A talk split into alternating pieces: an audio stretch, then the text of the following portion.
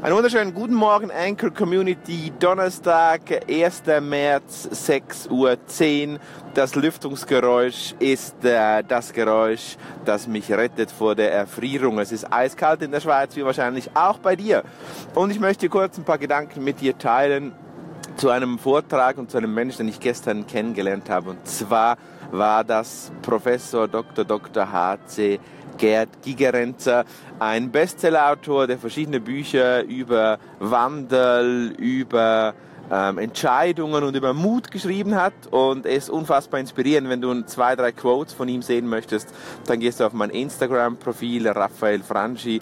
Du siehst, äh, du siehst im Profil, wie ich geschrieben werde und dort hast du ein paar Quotes, Fotoquotes aus seinem Vortrag. Mega inspirierend und viele von euch, die mich kennen, vielleicht weißt du das, ich bin ein Verfechter der, der blindgläubigen akademischen Weiterbildung, also eben kein Verfechter. Ich glaube, dass hier oft in die falsche Richtung gerammt wird weil Leute mit äh, tiefen Analysen in einer Genauigkeit mit unfassbar viel Zeit und Verbrauch von Ressourcen äh, Details analysieren, wo es gar nicht nötig wäre und in diese akademische Kunst abrutschen, die durchaus schön sein kann, aber die halt nicht immer notwendig ist. Und Professor Dr. Dr. H.C. Gerd Gigerenz hat genau das herausgefunden und hat in einer Stunde erzählt, warum es eben immer zuerst aufs Bauchgefühl ankommt und warum eben Bauchgefühl nicht einfach die zweite Wahl sein sollte. Und das hat, ist mir unfassbar geblieben.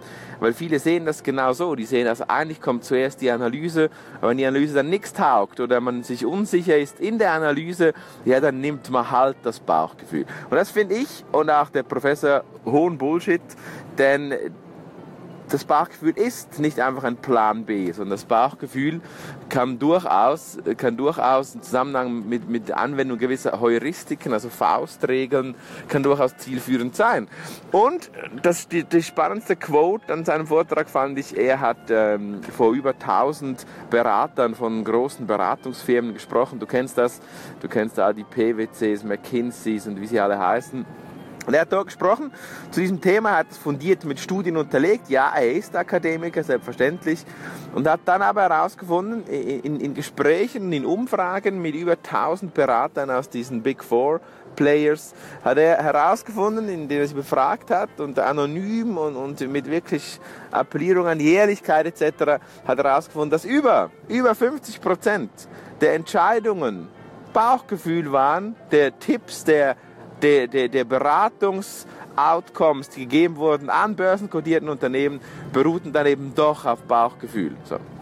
Das heißt, und das hat er so ein bisschen äh, direkt von der frei von der Leber weg gesagt, dass natürlich viele Analysen gefahren werden, viele schöne PowerPoints erstellt werden, aber am ganzen Schluss der eigentliche Entscheid dann doch oft oder die eigentliche Empfehlung dann doch eben auf Erfahrung, Bauchgefühl und Heuristik basiert und das über 50 Prozent. Jetzt musst du dir mal vorstellen, was das bedeutet.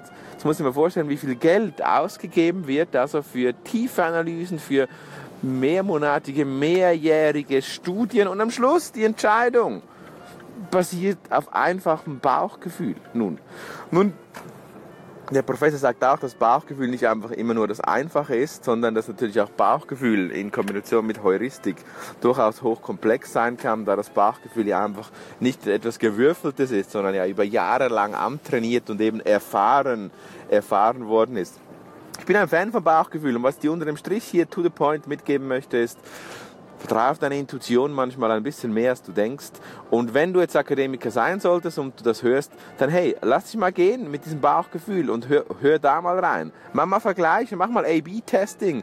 Wie würdest du entscheiden aufgrund deiner akademischen Analysen versus deines Bauchgefühles mit einer Heuristik kombiniert?